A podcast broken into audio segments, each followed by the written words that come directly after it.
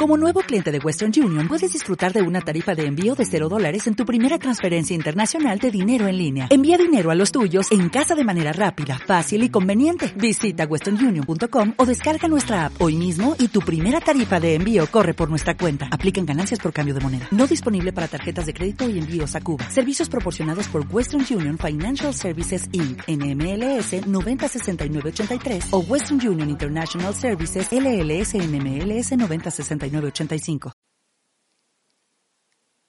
Podría decírtelo bajito, susurrarte un puñado de palabras bonitas, lograr que te estremecieras, inventarme una historia emocionante, conseguir ponerte la piel de gallina, pensar en voz alta, poner en palabras justamente eso que tantas veces has sentido. Podría, pero no lo haré, no esta noche. Esta noche. Te lo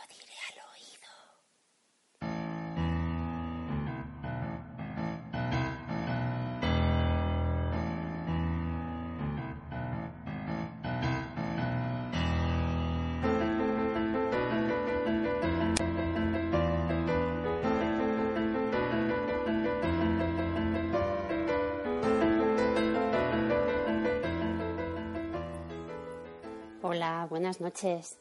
Soy Teresa, Miss Honky en Twitter. Y de nuevo me atrevo a colarme en tu habitación, quizás en tu cama, porque en este momento son las 23 y 24 minutos del jueves 20 de noviembre de 2014. Y sí, estoy aquí de nuevo por segunda vez emitiendo en directo. Estás escuchando Dímelo al oído, ese podcast de lecturas en voz alta que cuando menos te lo esperas, te acompaña un ratito por la noche, acercándote pequeños textos e intentando dejarte un buen sabor de boca antes de cerrar los ojos. Así que si te gusta que te lean en voz alta, quizás quieras quedarte a escuchar un rato. ¿Sí? Pues bienvenido.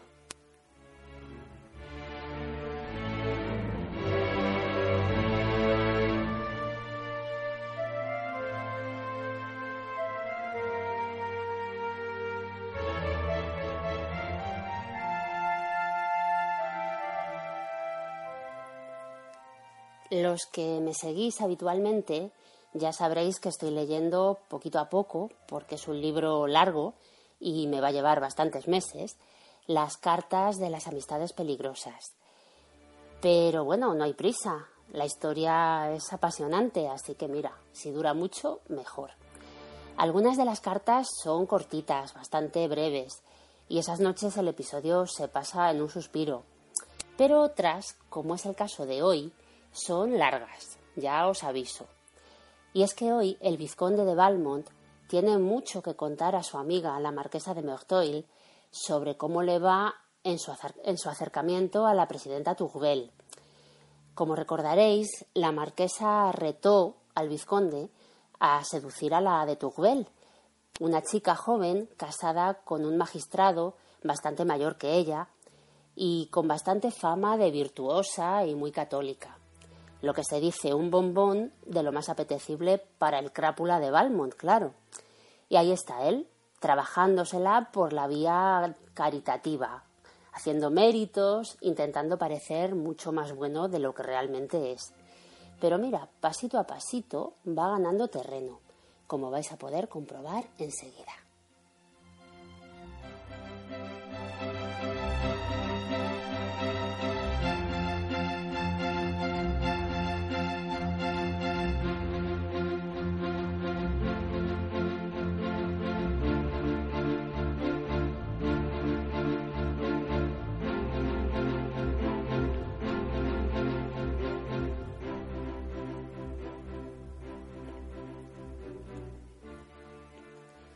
Carta número 23. El vizconde de Valmont a la marquesa de Merteuil. Habíamos quedado en mi llegada al castillo. Continúo mi relato. Solo tuve tiempo de acicalarme un poco y entré en el salón, donde mi bella estaba haciendo labor, mientras el cura del lugar leía la gaceta a mi vieja tía. Me senté cerca del bastidor de ella. Sus miradas más dulces y hasta más cariñosas que de costumbre, me hicieron adivinar que el criado había dado cuenta de su misión. En efecto, mi amable curiosa no pudo guardar el secreto por más tiempo, y sin temor a interrumpir al venerable pastor, cuya lectura parecía un sermón, exclamó También tengo yo que contar una noticia. Y rápidamente refirió mi aventura con una exactitud que hacía honor a la memoria de la historiadora. Puede usted suponer la modestia con que, me, con que la defendería. Pero ¿qué puede detener a una mujer que hace el elogio del que ama? Tomé pues el partido de dejarla hacer. Se hubiese dicho que hacía el panegírico de un santo. Mientras hablaba, yo pensaba, no sin esperanza, todo lo que prometía al amor, su mirada animada, su gesto decidido, y sobre todo, ese tono de voz que por su sensible alteración reflejaba la emoción de su alma. Apenas acabó de hablar, dijo mi tía. Ven, sobrino, ven que te abrace. Sentí una gran alegría. La narradora no podía excusarse de ser a su vez abrazada. Sin embargo, quiso huir, pero pronto se encontró en mis brazos, y lejos de tener fuerza para resistir, apenas si pudo sostenerse. Cuanto más contemplo a esta mujer, más adorable la encuentro. Se apresuró a volver a su trabajo con el propósito, para todo el mundo, de reanudarlo, pero yo me percibí de que el temblor de sus manos le impedía continuar. Después de comer, las señoras quisieron ir a visitar a los desgraciados a quienes tan piadosamente socorrí, y yo las acompañé. No quiero hablar a usted de esta segunda escena de reconocimiento y de elogios. Mi corazón, acosado por un delicioso recuerdo, ansiaba el momento de volver al castillo. En el camino, mi bella presidenta, más pensativa que de ordinario, no decía una palabra. Ocupado yo en hallar los medios de aprovechar el efecto que había producido el suceso, también guardaba silencio. Solo la señora de Rosmond hablaba, sin obtener más que respuestas concisas. Por fin se aburrió. Esto es lo que me había propuesto, y lo conseguí. En cuanto descendimos del carruaje, se retiró a su habitación, dejándonos frente a frente a mi bella y a mí, en un salón mal alumbrado, en esa dulce oscuridad que enardece el amor tímido. No tuve que encauzar la conversación hacia donde yo quería. El fervor de la amable narradora me sirvió mejor que hubiera podido desear.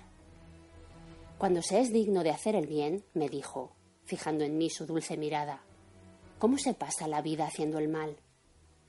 No merezco, contesté, el elogio ni la censura, y no comprendo que con su elevado espíritu aún no me haya adivinado. ¿Acaso mi confianza me perjudique para con usted? Pero es usted demasiado digna de ella para que me atreva a negársela. La clave de mi conducta la encontrará usted en mi carácter, desgraciadamente débil rodeado de gentes viciosas e imitando sus vicios. ¿Acaso hasta he puesto mi amor propio en sobrepasarlos? Seducido aquí por el ejemplo de las virtudes, en mi esperanza de llegar a usted, he intentado al menos imitarla. Tal vez la acción de hoy, me alaba, pierda todo el valor a los ojos de usted, si conociese usted la causa de ella. Ya ve usted, querida amiga, cómo me acercaba a la verdad. No es a mí a quien esos desgraciados deben el socorro. Donde usted, donde usted cree ver una acción loable, yo solo buscaba un medio de agradar. Yo solo era, debo decirlo, el mísero agente de la divinidad a la que adoro. Aquí ella quiso interrumpirme, pero no le di tiempo. En este mismo momento, añadí, se me escapa mi secreto por debilidad. Me había prometido callármelo. Para mí, era una dicha rendir a sus virtudes, como a sus encantos, una admiración pura, siempre ignorada por usted. Pero incapaz de mentir cuando tengo ante mis ojos el ejemplo del candor, sería, sería reprochable un disimulo culpable con usted. No crea que la ofendo con una criminal esperanza. Seré desgraciado, lo sé, pero los sentimientos me son queridos, me demostrarán el exceso de mi amor y a sus pies, en su pecho, depositaré mis penas. En esto hallaré fuerzas para sufrir de nuevo, hallaré la bondad compasiva y me creeré consolado por su compasión. Oh, cuánto os adoro. Escúcheme usted, compadézcame, auxílieme. Yo estaba a sus pies y estrechaba sus manos entre las mías, pero ella, retirándolas vivamente y pasándolas por los ojos con expresión de desesperación, dijo Ah, desgraciado. y se deshizo en lágrimas. Por suerte, me había entregado de modo tal que yo también lloraba, y volviendo a coger sus manos, las bañé en lágrimas. Esta precaución era muy necesaria, porque ella estaba tan ensimismada en su dolor que no se habría percibido del mío si no hubiese encontrado este medio de demostrárselo. Con ello ganaba, además, el poder contemplar su rostro encantador, embellecido por el atractivo de las lágrimas. Mi cabeza ardía, y era tan poco dueño de mí que estuve a punto de aprovecharme de la situación. Cuánta es nuestra debilidad, cuál la fuerza de las circunstancias que yo mismo, olvidándome de mis proyectos, me arriesgué a perder por un triunfo prematuro el encanto de la constante lucha y los detalles de una trabajosa derrota. Si seducido por un deseo de joven expuse al vencedor de la señora de Tourvel a recoger como fruto de sus trabajos tan solo la insípida ventaja de haber poseído una mujer más. Que se rinda, pero que luche, que sin tener la fuerza para vencer, la tenga para resistir, que saboree a su placer el sentimiento de su debilidad y se vea obligada a confesar su derrota. Dejemos al cazador furtivo matar al acecho al ciervo que ha sorprendido. El verdadero cazador debe correrlo. Este proyecto es sublime, ¿verdad? Pues tal vez a esta hora tendría yo el sentimiento de no haberlo realizado si la casualidad no hubiese venido en auxilio de mi prudencia. Oímos ruido. Alguien iba a penetrar en el salón. La señora de Tourvel, asustada, se levantó precipitadamente, cogió un candelabro y salió. Hice bien en dejarla. El que venía era un criado. Cuando me convencí de ello, la seguí. Apenas di algunos pasos, sea porque me reconociera o por un sentimiento de temor, la oí que precipitaba su marcha arrojándose, más que entrando, en su habitación, cuya puerta cerró tras ella. Llegué allí, pero la llave estaba por dentro. Me guardé bien de llamar. Esto le hubiese dado ocasión a una resistencia fácil. Tuve la feliz y sencilla ocurrencia de mirar a través, a través de la cerradura y vi a esta mujer adorable, de rodillas, bañada en lágrimas y orando con fervor. ¿A qué Dios invocaba? Bastante poderoso contra el amor. En vano, hoy buscará socorros ajenos. Soy yo el que decidirá de su suerte. Creyendo haber conseguido bastante en un día, me retiré a mi habitación y me puse a escribir a usted. Esperaba verla a la hora de comer, pero envió aviso de que se encontraba enferma y se metió en la cama. La señora de Rosmont Quiso ir a su lado, pero la maliciosa enferma pretextó un dolor de cabeza que no la permitía ver a nadie. Supondrá usted que terminada la comida fue corta la velada y que también a mí me dolía la cabeza. Una vez en mi cuarto le escribí una larga carta, quejándome de su rigor, y me acosté con la intención de enviársela esta mañana. He dormido poco, como podrá usted juzgar por la fecha de esta carta. Me levanté y volví a leer mi epístola, percibiéndome que no había observado bastante y que en ella mostraba más ardor que amor y más mal humor que tristeza. Tendré que rehacerla, pero necesito más calma. Veo que amanece y espero que el fresco de la mañana me producirá sueño.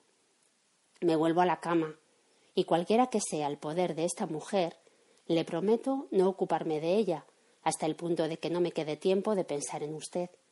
Adiós, mi bella amiga. En a 21 de agosto de 1700 a las 4 de la mañana.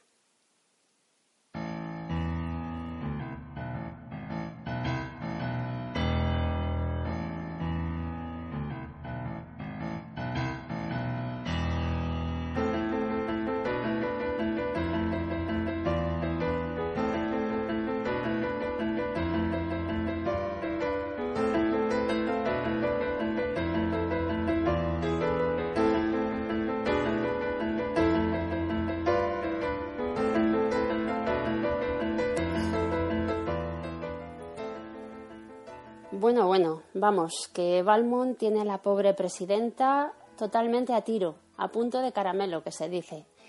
Si queréis saber cómo sigue esta historia, estad atentos porque en Twitter anunciaré los días que haya episodio, como he hecho hoy.